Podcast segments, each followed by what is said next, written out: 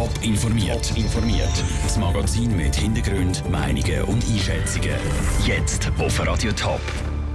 Was für Erfahrungen die Klarner mit dem Stimmrechtsalter 16 machen, wo auch in Zürich verlangt wird und wo die Grenzen liegen in der Medienberichterstattung über den Prozess zum Vierfachmord von Rupperswil. Das sind unsere beiden Themen im Top informiert. Im Studio ist Daniel Schmucki. Im Kanton Zürich sollen in Zukunft auch schon 16-Jährige dürfen abstimmen und wählen. Die GLP und die BDP haben zu dem Thema einen Vorstoß im Kantonsrat eingereicht. Als erster und bis jetzt einziger Kanton in der Schweiz kennt das Stimmrechtsalter 16 bis jetzt erst Glarus. Welche Erfahrungen die Klarner Politik mit dieser neuen Regelung gemacht hat, im Beitrag von Raphael Wallimann. Es ist kein neues Thema. In verschiedenen Kantonen hat es schon diverse Vorstöße für die Einführung des Stimmrechtsalter 16.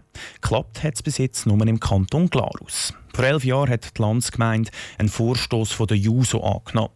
Der Glaner Pascal Vichard ist Co-Präsident der jungen GLP Schweiz. Für ihn ist klar, das Stimmrechtsalter 16 bringt viel Vorteile. Bei uns haben wir ja noch die Landsgemeinde und dort ist eindeutig sichtbar. Wir haben sehr viele junge Voten, die kommen im, im, auf dem Ring, auch von sehr jungen Leuten, die zwischen 16 und 18 Jahren alt sind. Das bewegt Politik, das bringt neue progressive Entscheidungen. Aus meiner Sicht absolut ein guter und wichtiger Entscheid.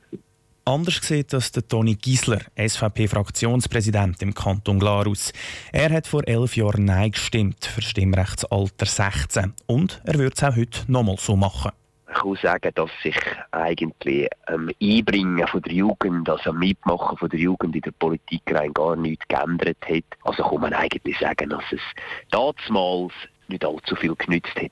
Darum empfiehlt der Toni Giesler, den Zürcher Stimmrechtsalter nicht abzusetzen. Mit 16 sind die Leute auch einfach noch zu wenig reif für Politik. Der Präsident der CVP Glarus, der Peter Landolt, hält dagegen. Politisches Interesse hat nichts mit dem Alter zu tun. Es gibt aber Haufen ältere Leute, die keine Ahnung von Politik haben, die sich nicht interessieren, die nicht einmal abstimmen, sich überhaupt nicht beteiligen am politischen Entscheidungsprozess. Also das ist nicht altersabhängig. Die Glarner Landsgemeinde hat das Stimmrechtsalter 16 damals sehr knapp angenommen.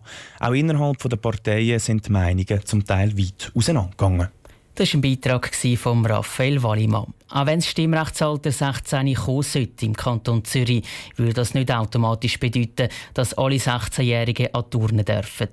Die Jugendlichen, die wählen und abstimmen wollen, müssen sich zuerst von sich aus im Stimm- und Wahlregister eintragen lassen.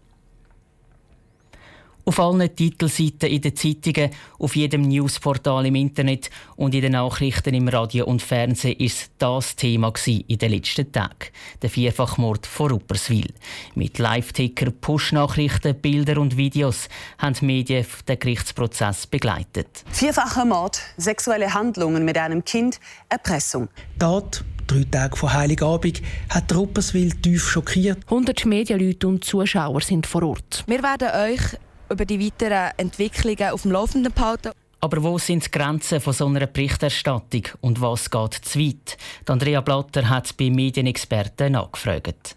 Es ist eines der brutalsten Verbrechen in der Geschichte der Schweiz. Der 34-jährige Anklagte vom Fall Rupperswil soll vor knapp zweieinhalb Jahren eine Frau, ihre zwei Söhne und die Freundin vom älteren Sohn als Geisel genommen haben.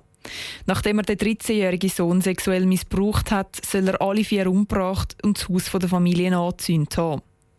Nach so Verbrechen wollen die Leute natürlich informiert werden.